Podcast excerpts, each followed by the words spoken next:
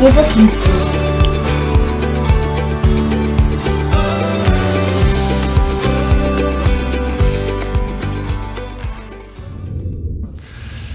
Wenn ich mir vorstelle, zu wem würde ich am liebsten predigen, ich habe es euch, glaube ich, auch schon ein paar Mal gesagt, dann würde ich mir immer freuen, wenn der ganze Saal voll wäre mit Sündern, die sich bekehren wollen. Und äh, ich hoffe, heute sind auch ein paar da. Sind ein paar Sünder hier? Na gut, ich frage euch nachher. ähm, ich lese gerade dieses Buch von Reinhard Bonke, Im Feuer Gottes. Wahrscheinlich der bekannteste Evangelist, sage ich mal, unserer Zeit, nach Billy Graham vielleicht, und auch effektivste und erfolgreichste Evangelist, ein Deutscher, der sehr interessantes Buch. Ich bin jetzt so in der Mitte durch, Riesenschmöker, aber es ist total spannend. Ich gehe allen auf die Nerven, die mich kennen damit, weil ich ständig darüber rede und zitiere, was da drin steht. Ist einfach total begeisternd. Ich lese euch mal einen kleinen Abschnitt vor. Also es könnte, ich könnte tausende von Abschnitten daraus zitieren, aber die zu meiner Predigt passt. Ich bereitete mich mit Gebet und Bibelstudium vor. Ich sah mir die zwölf Predigtkonzepte an, die ich in der Bibelschule angefertigt hatte. Dabei stellte ich fest, dass ich eigentlich gar keine zwölf Predigten hatte. Es war in Wirklichkeit nur eine einzige. Es war eine Predigt, die sich in zwölf verschiedenen Verkleidungen verbarg. Als ich das zum ersten Mal bemerkte, fühlte ich mich noch unzulänglicher. Doch heute verstehe ich es, ich habe immer nur eine einzige Predigt. Ich bin Evangelist. Ich predige das simple ABC des Evangeliums und wenn ich predige, versuche ich nicht wie ein Professor zu klingen oder ein Bibelgelehrter oder ein Experte in Homiletik. Ich helfe Menschen, die sich außerhalb des Reiches Gottes befinden, durch das Blut Jesu hineinzukommen. Daher wiederhole ich das ABC immer wieder und wieder, vielleicht jedes Mal in einem neuen Gewand oder mit einer neuen Illustration oder an eine neue Kultur oder Gelegenheit angepasst, aber es ist immer die gleiche gute Nachricht dass Gott dazu einlädt, sich seiner Familie anzuschließen. Und ich habe auch so über meine Predigten nachgedacht und habe gedacht, mir, bei mir ist es eigentlich ähnlich. Wenn ich an meine ganzen Kamenzi-Gottesdienste denke, 120 habe ich hier schon gemacht, Filmgottesdienste oder andere Predigten.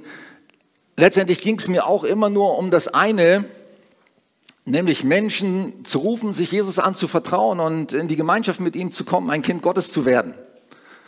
Oder wenn sie es schon sind, sich daran zu freuen und dazu beizutragen, dass andere das auch werden. Und das ist auch nach wie vor mein Wunsch, das äh, ist auch mein Wunsch für heute, dass, dass Menschen sich für Jesus öffnen.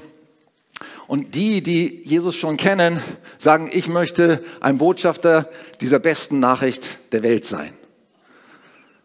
Welches ist die beste Nachricht? Sie nennt sich ja gute Nachricht. Eine Bibelübersetzung heißt auch so, die gute Nachricht. Das ist das Evangelium. Das ist die beste Nachricht der Welt. Es ist nicht nur eine gute Nachricht, sondern es ist die Nachricht. Die beste Nachricht. Die einzige wirklich entscheidende und wichtige Nachricht, die es gibt. Und diese Nachricht ist eine gute Nachricht.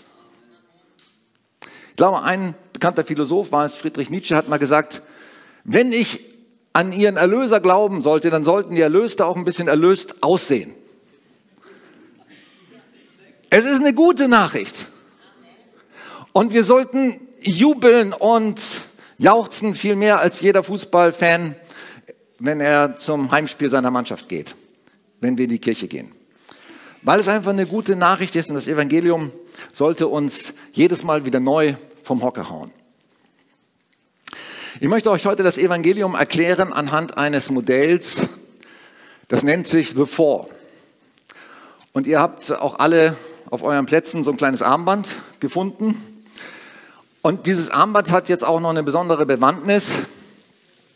Es soll nämlich euch dazu auch anregen, zu kommunizieren, weil ich habe Armbänder in ganz verschiedenen Farben und Größen ausgelegt. Es gibt 140er, auf der Rückseite findet ihr die Größe, 140er, 180er, 190er und 210er.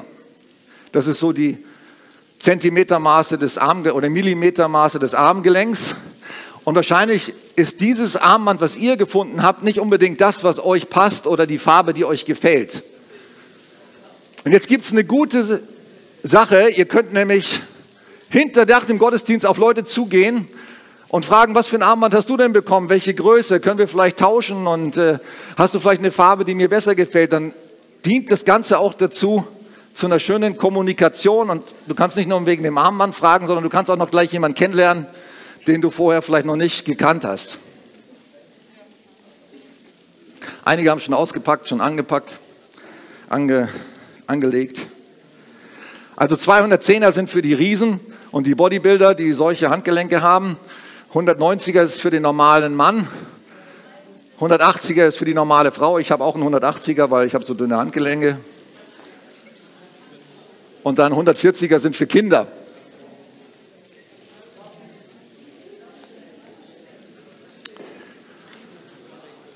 So, jetzt darfst du die PowerPoint mal starten.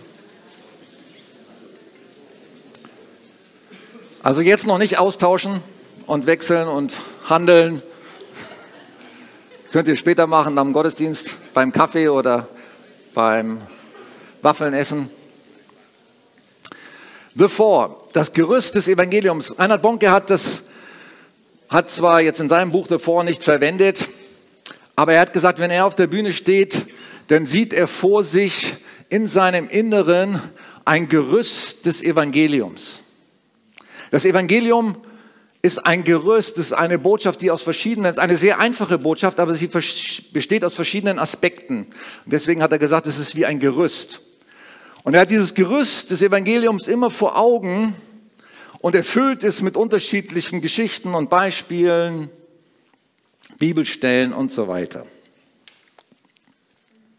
Ich habe die Predigt auch ein bisschen zusammen mit meinem Sohn vorbereitet, mit dem Dave, der auch Evangelist ist, aber er ist nicht vielleicht so stark Evangelist wie ich. Er ist auch noch mehr Lehrer. Ich glaube, das ist seine Hauptberufung als, als Lehrer. Aber wir haben das miteinander ein bisschen besprochen und geplant und auch überlegt, welche Bibelstelle beinhaltet das Evangelium und dieses Gerüst des Evangeliums denn am besten? Ich glaube, man könnte jetzt, ich will euch gar nicht fragen, weil jeder hat wahrscheinlich andere Stellen, die er nennen würde. Ich glaube, es gibt sehr, sehr viele Stellen, in der Bibel, die das Gerüst des Evangeliums beinhalten. Aber ich möchte euch in eine mit hineinnehmen. Wer von euch hat eine Bibel dabei? Einer? Drei. Okay. Habt ihr schon mal einen Gottesdienst von der äh, Lakewood, Lakewood oder Lakeland? Ich glaube, Lakewood heißt die Church angeschaut mit Joel Austin? Wer hat schon mal einen Gottesdienst mit Joel Austin gesehen? Das finde ich hochinteressant. Er beginnt seinen Gottesdienst immer folgendermaßen. Er, alle, die gekommen sind, das ist eine Riesenkirche, ich glaube 25.000 Leute, heben ihre Hand hoch und haben die Bibel in der Hand. Und dann sagt er gemeinsam so ein Bekenntnis. This is my Bible. I am what it says I am. I have what it says I have. I can do what it says I can do und so weiter. Ich finde das irgendwie cool, dass äh, so die Leute ihre Bibel mitbringen. Gut, heute haben die meisten das auf dem Handy. Und ihr vertraut auch darauf, dass ich eine habe und sie euch vorlese. Ähm, genau. Ich habe es auch hier, diesen Text, den ich jetzt ausgewählt habe oder zusammen mit meinem Sohn ausgewählt habe, euch mal hier an die PowerPoint. Ist es groß genug für alle zum Lesen? Ist ein etwas längerer Text, aber er beinhaltet sehr gut und sehr klar dieses Grundgerüst des Evangeliums. Epheser Kapitel 2, die Verse 1 bis 8. Ich, ich habe jetzt hier die Elberfelder und da steht es in der Hoffnung für alle, deswegen lesen wir es mal von dem, von dem Text aus dort an der Wand. Aber wie sah euer Leben früher aus? Ihr wart Gott ungehorsam und ihr wolltet nichts von ihm wissen. In seinen Augen wart ihr tot. Ihr habt gelebt, wie es in der Welt üblich ist. Ihr wart dem Satan verfallen, der seine Macht ausübt zwischen Himmel und Erde. Sein böser Geist beherrscht euch, beherrscht auch heute noch das Leben aller Menschen, die Gott nicht gehorchen. Zu ihnen haben wir früher auch gehört, damals, als wir eigensüchtig unser Leben selbst bestimmen wollten. Wir haben den Leidenschaften und Verlockungen unserer alten Natur nachgegeben und wie alle anderen Menschen waren wir dem Zorn Gottes ausgeliefert. Aber Gottes Barmherzigkeit ist groß. Wegen unserer Sünden waren wir in Gottes Augen tot. Doch er hat uns so sehr geliebt, dass er uns mit Christus neues Leben schenkte. Denkt immer daran, diese Rettung verdankt ihr allein der Gnade Gottes. Er hat uns mit Christus vom Tod auferweckt und durch die Verbindung mit Christus haben wir schon jetzt unseren Platz in der himmlischen Welt erhalten. So will Gott in seiner Liebe, die er uns in Jesus Christus erwiesen hat, für alle Zeiten die überwältigende Größe seiner Gnade zeigen. Denn nur durch seine unverdiente Güte seid ihr vom Tod errettet worden. Das ist geschehen, weil ihr an Jesus Christus glaubt. Es ist ein Geschenk Gottes und nicht euer eigenes Werk. Wunderbar, oder?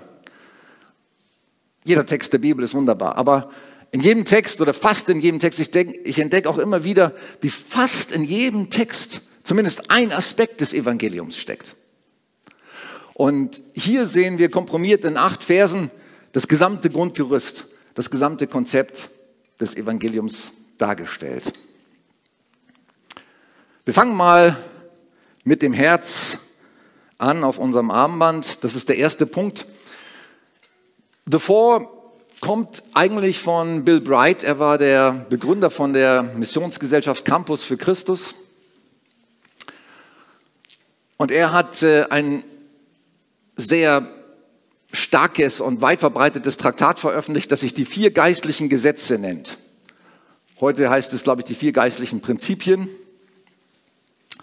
Und er hat es selber benutzt und auch seine ganzen Missionare haben es benutzt, um das Evangelium zu erklären und zu verbreiten. Und daher, und das Armband kommt auch von Campus für Christus und The Four wird heute noch benutzt und nicht nur von Ihnen, sondern von vielen anderen auch, weil es sehr auf sehr gute und klare und einfache Weise das Evangelium darstellt. So sehr hat Gott die Welt geliebt. Übrigens war es am Anfang so, dass Bill Bright nicht das Herz am Anfang hatte, sondern am Anfang hatte er diese Trennstrich, diesen Trennstrich mit den zwei Punkten als ersten Punkt und dann das Herz. Aber später hat er sich überlegt, eigentlich gehört das in eine andere Reihenfolge. Am Anfang muss das Herz stehen. Am Anfang muss Gott stehen mit seiner Liebe. Am Anfang muss des Evangeliums muss stehen, dass wir einen Gott haben, der uns liebt. Ein Gott haben, ein Gott kennen oder von einem Gott hören, der diese Welt geschaffen hat, der wunderbar kreativ und liebevoll ist, alles bis ins Detail wunderbar geplant hat, auch uns. Psalm 139 heißt es, er hat uns geformt in unser Mutterleib. Er ist der, der uns gemacht hat. Wir sind nicht per Zufall entstanden, sondern Gott hat uns gemacht. Das heißt da in den vier geistlichen Gesetzen, Gott liebt dich und er hat einen Plan für dein Leben. Gott liebt dich und er hat einen Plan für dein Leben. Du bist kein Produkt des Zufalls. Alles, was Gott geschaffen hat, hey, das ganze Universum, Milliarden von Galaxien und Sternen, unzählbare Sterne, der ganze Kosmos, die Erde, alle Menschen, alle Tiere, alle Pflanzen, alles kommt aus einem Herzen, dem Herzen Gottes dem Herzen der Liebe. Er ist in seinem Wesen Liebe, sagt die Bibel. Nichts anderes als pure Liebe. Und diese Liebe drückt sich unter anderem in einer wahnsinnigen Kreativität aus. In einer Schöpferkraft, die unbegreiflich ist. Aber sie drückt sich auch bis ins Detail aus, dass er interessiert ist an den Kleinigkeiten unseres Lebens. Dass wir zum Beispiel Parkplätze finden, wenn wir irgendwo unterwegs sind in der Innenstadt und sagen, Herr, ich brauche dringend einen Parkplatz. Meine Frau betet jedes Mal für Parkplätze und sie findet auch immer einen. Er hat die Haare auf unserem Kopf gezählt.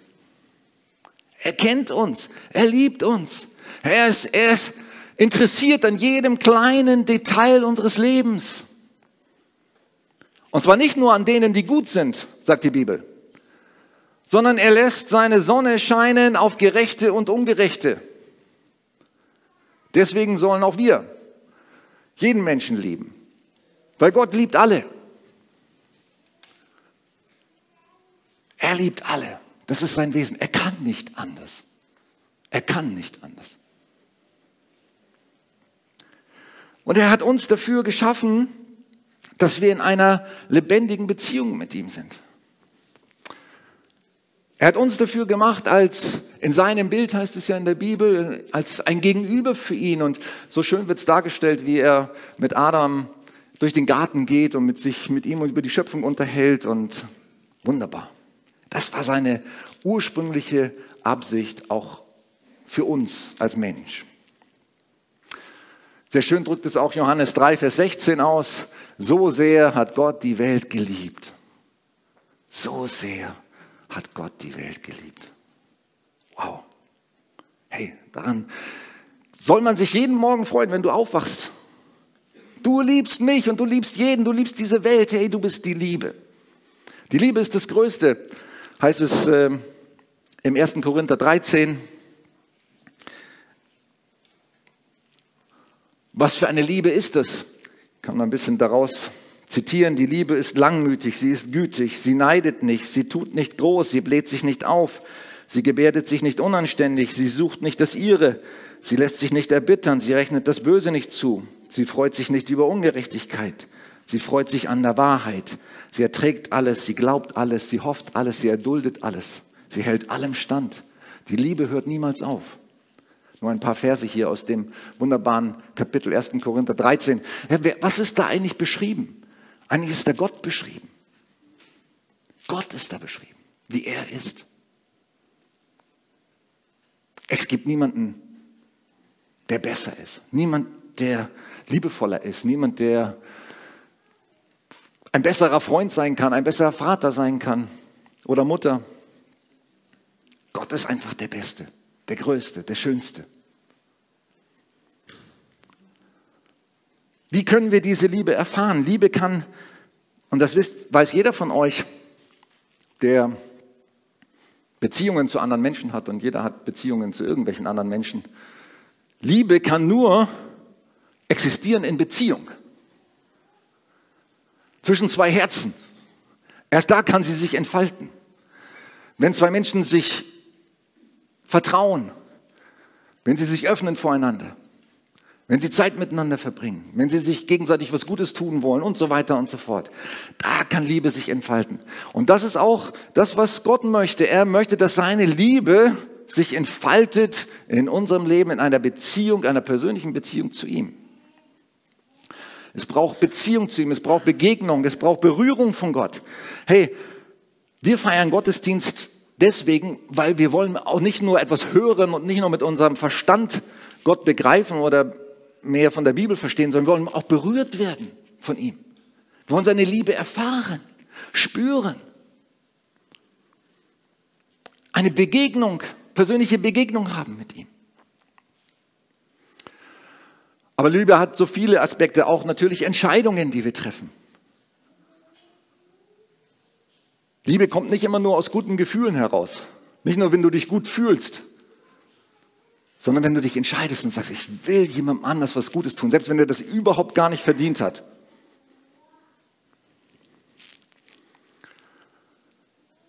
Und in Taten natürlich, nicht nur in Worten.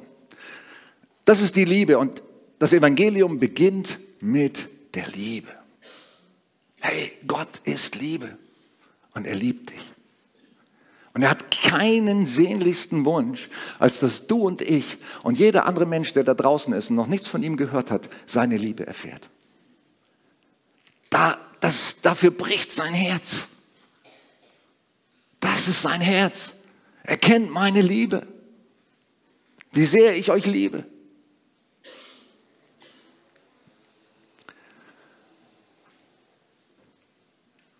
Jetzt kommen wir zu dem zweiten Punkt, zu diesem Trennstrich. Als ich so ein bisschen nachgeforscht habe über das Gerüst des Evangeliums und ich habe viele Evangelisten studiert und es gibt Evangelisten heute und auch Bücher, die sagen, sie wollen diesen Punkt nicht mehr haben im Evangelium. Tatsächlich. Weil sie sagen, ja, das ist ja keine gute Nachricht, dass wir getrennt sind von Gott, dass wir Sünder sind. Ich habe auch mit dem Dave diskutiert und habe überlegt, hm, wir wollen ja das dass die Botschaft der Bibel und die Botschaft des Evangeliums zeitgemäß und aktuell und äh, für jeden verständlich transportiert wird. Und wir haben uns überlegt, sollen wir den Begriff Sünde rausnehmen? Beziehungsweise ersetzen, nicht rausnehmen, du kannst ja nicht streichen aus der Bibel, aber du könntest ja das Wort, das für Sünde in der Bibel steht, anders übersetzen. Zum Beispiel mit Fehler oder mit Verfehlung oder mit äh, Trennung. Und dann haben wir ein bisschen geforscht. Also es gibt eigentlich keine Bibelübersetzung, die das Wort Sünde komplett gestrichen hat. Ich glaube, außer der Volksbibel. Ich glaube, Martin Dreyer hat, kein, hat das Wort Sünde nicht mehr drin. Aber eigentlich alle anderen Bibeln verwenden den Begriff Sünde nach wie vor. Manche mehr, manche weniger. Zum Beispiel bei der guten Nachricht steht 107 Mal in der Bibel das Wort Sünde. Bei Luther über 240 Mal. Ähm, und wir haben uns auch dazu entschieden, nein, Sünde ist so ein zentraler Begriff irgendwo in der christlichen Welt, den sollen und können wir nicht ersetzen mit was anderes. Aber wir müssen ihn erklären natürlich. Wir müssen erläutern, was, was heißt eigentlich Sünde? Was bedeutet eigentlich Sünde? Also ihn einfach nur als Begriff so zu verwenden, ist oft zu platt und dann wissen die Leute vielleicht nichts damit anzufangen. Also ich will es euch mal versuchen, ein bisschen an einem Beispiel zu erklären, das auch in den vier geistlichen Gesetzen verwendet wird, nämlich auf der einen Seite auf einem Land oder auf einem Streifenland, auf einem Gebiet steht der Mensch.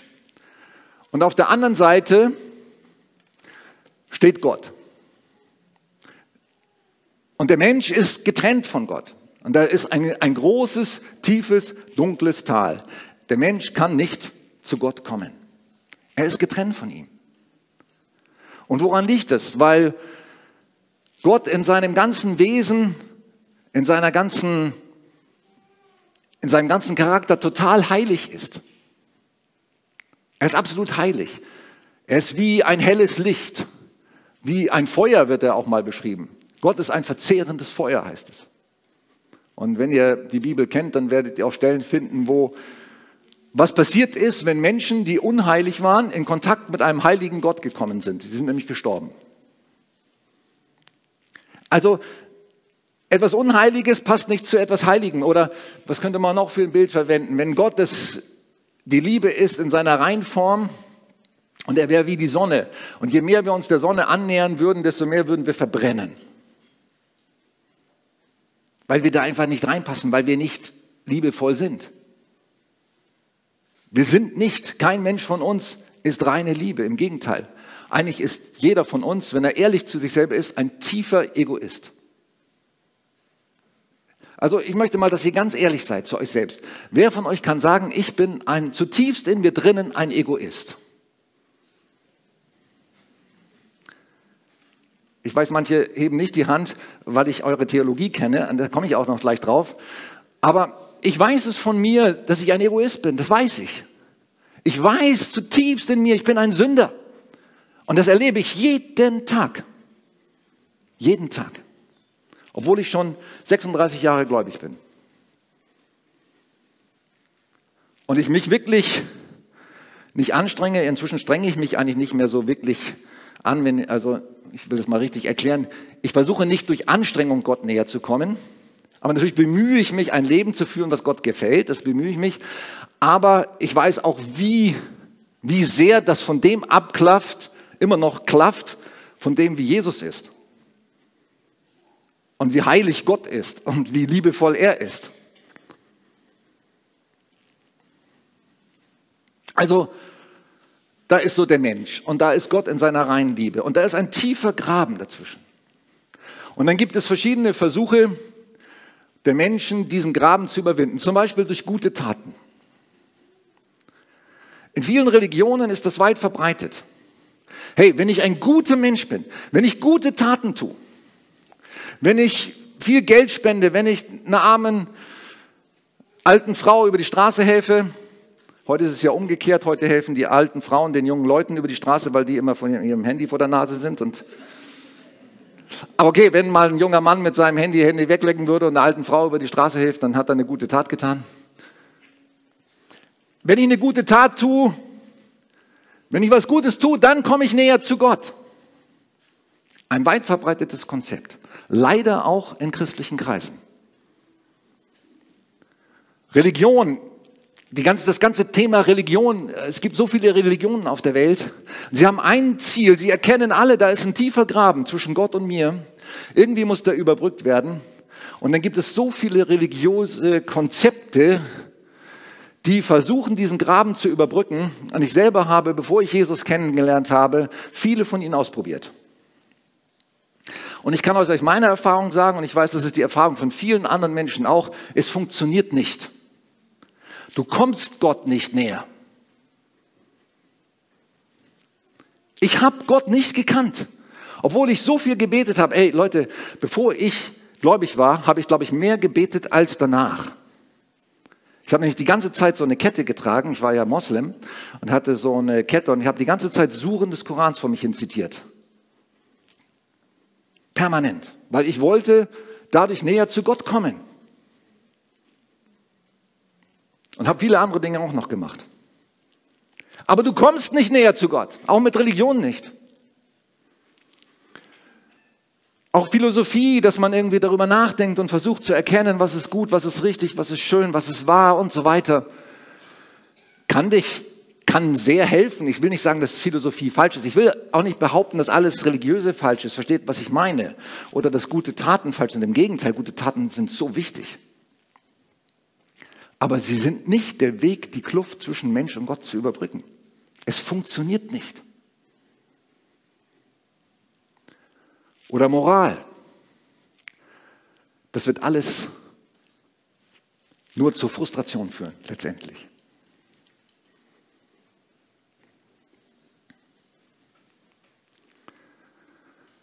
Aber wunderbar, dass es das Evangelium gibt. Jetzt kommen wir zum zentralen Aspekt. Das war auch schon Evangelium, dass Gott, dass Gott Liebe ist und dass er uns liebt. Und auch zum Evangelium gehört auch, dass wir von Gott getrennt sind.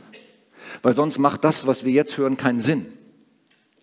Sonst macht das, was wir hier in Form des Kreuzes präsentiert haben und was das Zentrum unseres Glaubens ist, nämlich dass Jesus am Kreuz für uns gestorben ist, überhaupt keinen Sinn.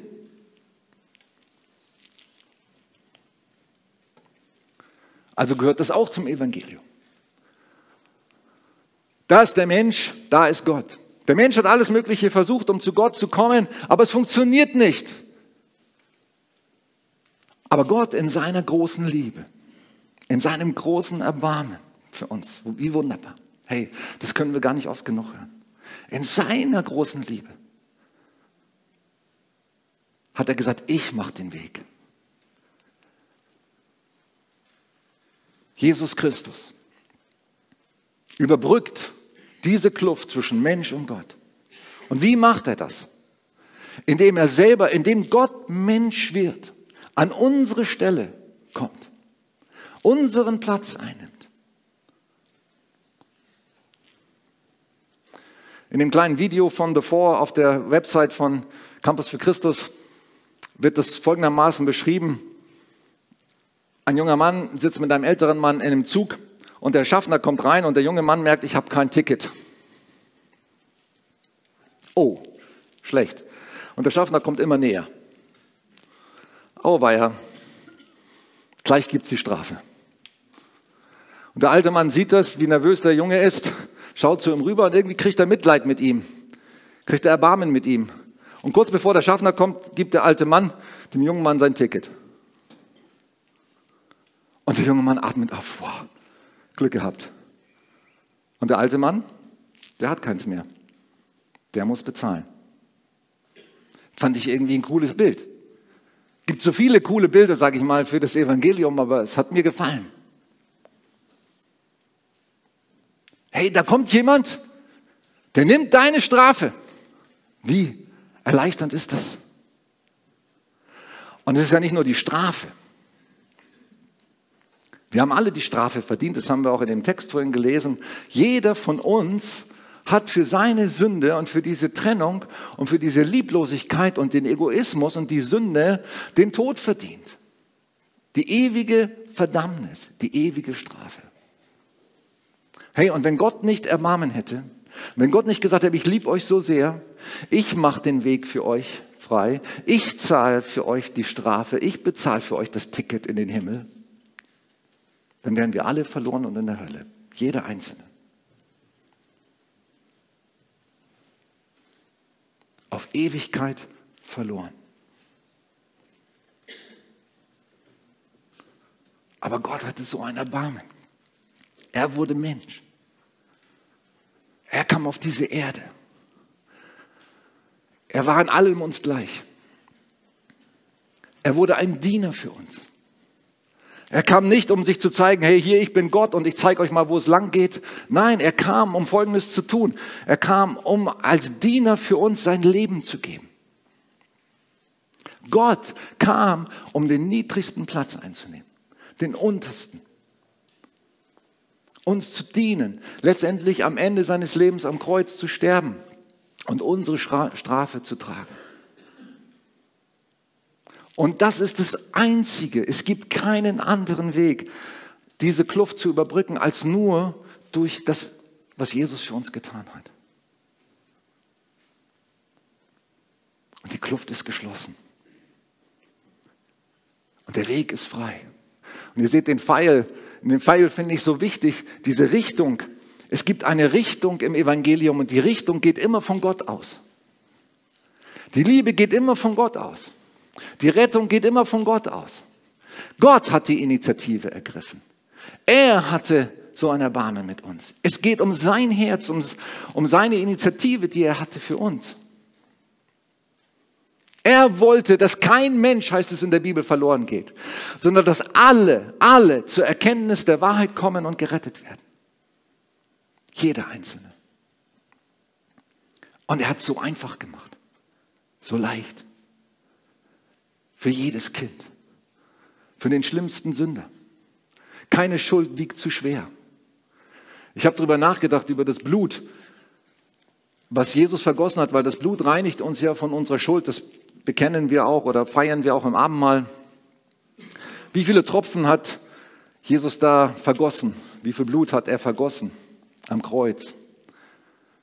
Wie viele Sünden hat ein Tropfen Blut reingemacht, sag ich mal. Wahrscheinlich Millionen. Stellt euch mal alle Sünden vor, jede Lieblosigkeit, jede Lüge, jeden Diebstahl, jeden Ehebruch, jede Unzucht und was alles genannt wird, jede Gier und Habgier und so weiter, die die Menschen jemals auf der Erde an Sünden begangen haben. Millionen, Milliarden. Ein Tropfen hat ausgereicht, um uns reinzumachen.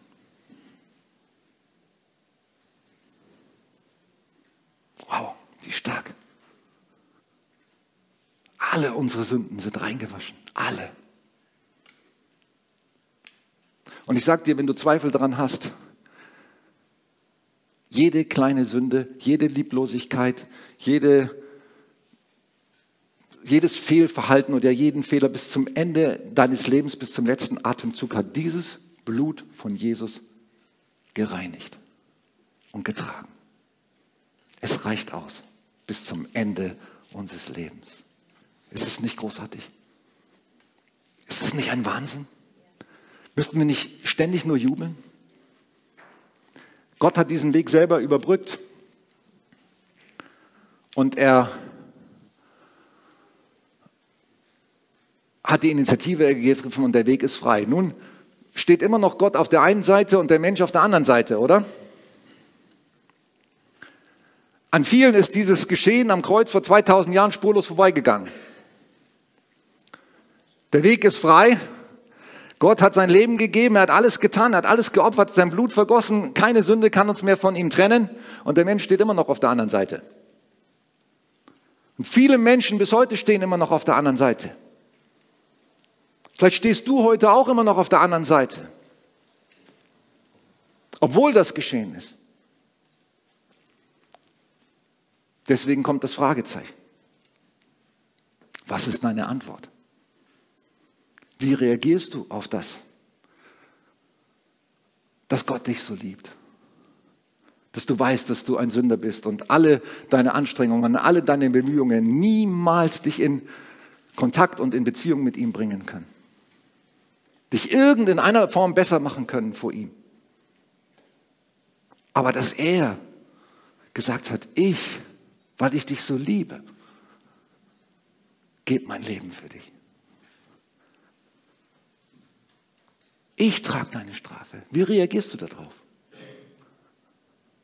Was ist deine Antwort darauf? Lässt das dich kalt?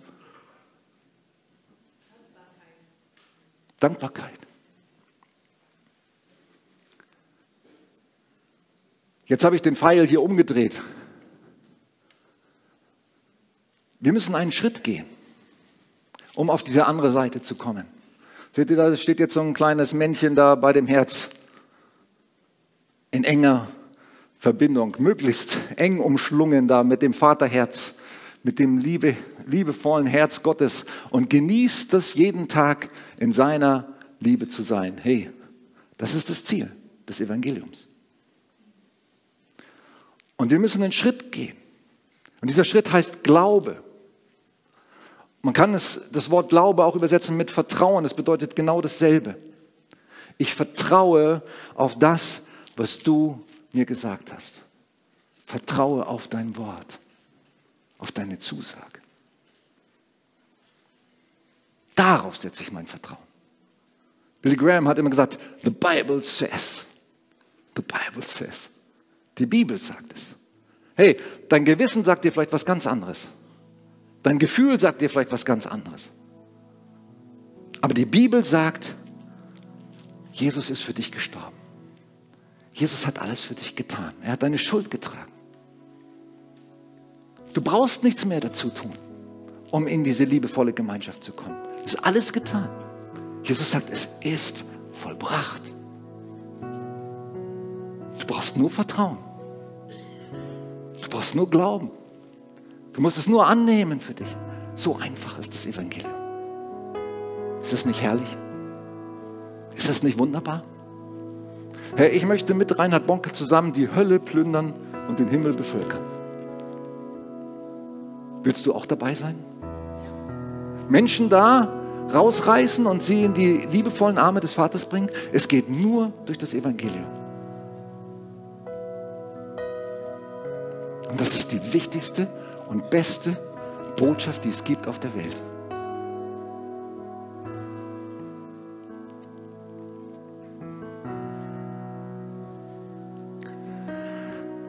Dave und ich haben lange gearbeitet an einem Gebet, was diesen Schritt einleiten könnte oder für dich bewusst machen könnte. Es gibt viele Lebensübergabegebete und wir haben sie alle durchgeschaut, überlegt, was ist eigentlich wichtig da drin. Und wir haben versucht, diese wichtigsten Aspekte des Evangeliums in ein paar Sätze zu packen. Und heute hast du eine wunderbare Chance nämlich in einem einfachen Gebet das Evangelium für dich persönlich anzunehmen. Die Bibel sagt dazu Bekehrung. Bekehrung. Wisst ihr, was Bekehrung ist? Also, ich sage jetzt mal so, da steht Gott mit seinen ausgebreiteten Armen und sagt, komm zu mir, ich habe alles für dich getan, ich liebe dich so sehr und du brauchst auch keine Angst mehr vor mir zu haben, weil ich habe deine Schuld, deine Strafe getragen. Ähm, komm zu mir, bitte hier. Da steht er.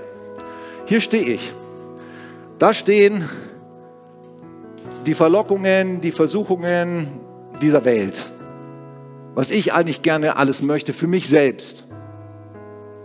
Und die meisten Menschen stehen so, sie stehen mit dem Rücken zu Gott zu seinen einladenden Armen und sie stehen mit dem Blick auf die Welt. Oh, die Welt, die hat mir so viel zu bieten und es gibt so viele Dinge, die will ich alle haben, haben, haben, haben. Ich, ich, ich. Und Bekehrung heißt, du drehst dich davon ab und drehst dich auf Gott zu und sagst, danke, du hast das Leben für mich. Das ist die Bekehrung. Du stehst immer noch an demselben Punkt, du hast nur deinen Blickwinkel geändert, deine Blickrichtung. Und dann beginnt das christliche Leben, dann gehst du Schritte auf ihn zu, Schritt für Schritt. Muss sich noch vieles bekehren in deinem Leben, nicht nur mit dem einen Gebet, dein Geldbeutel zum Beispiel und vieles andere noch.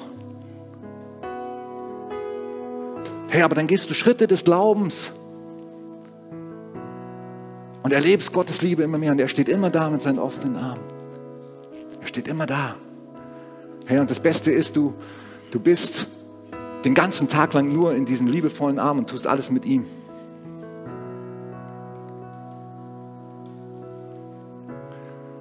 Lass uns mal zusammen aufstehen. Sowas ist ein heiliger Moment. Hey, ich bin überzeugt, es ist mindestens eine Person hier, die heute sagt, ich habe das für mich noch nicht angenommen. Ich stehe noch vor dieser Tür oder ich habe meinen Blick immer noch in die Richtung gerichtet. Ich habe mich noch nicht bekehrt.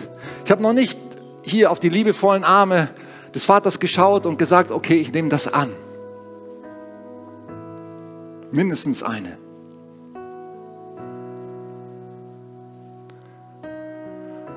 Viele Evangelisten machen das so und sagen, ja, wir neigen jetzt alle unsere Köpfe im Gebet.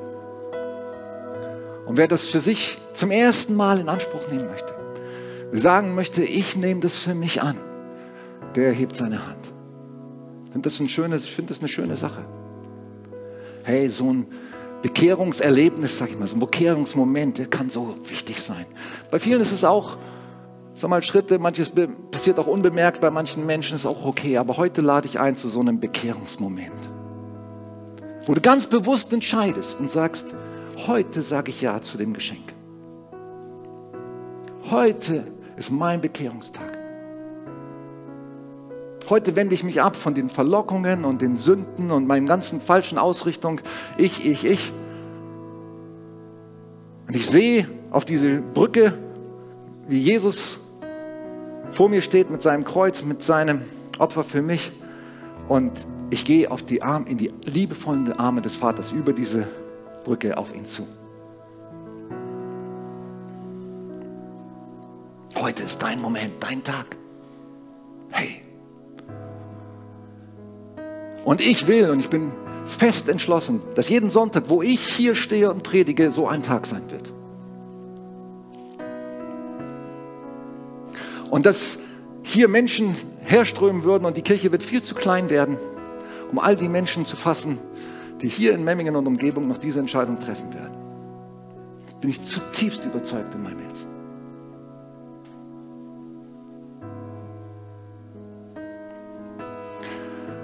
Bete das mit mir.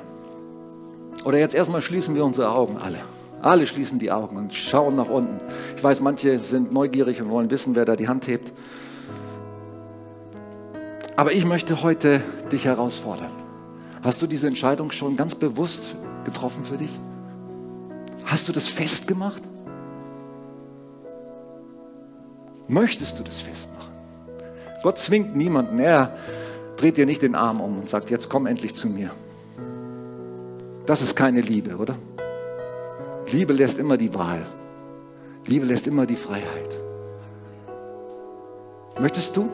Danke. Ich sehe deine Hand. Ist noch jemand da? Danke. Danke. Danke. Danke. Halleluja. Gott hat deine Hand gesehen, er hat dein Bekenntnis gesehen, dein Verlangen in deinem Herzen. Und jetzt beten wir, wer das möchte, dieses Gebet gemeinsam. Himmlischer Vater, ich danke dir, dass du mich liebst. Jesus, ich weiß, dass ich ein Sünder bin und ich bitte dich um Vergebung. Ich glaube, dass du für mich gestorben und auferstanden bist und ich dadurch ewiges Leben habe. Ich wende mich ab von meinen Sünden und lade dich als Retter und Herrn in mein Leben ein. Heiliger Geist, von heute an will ich mich von dir leiten lassen und deiner Stimme folgen.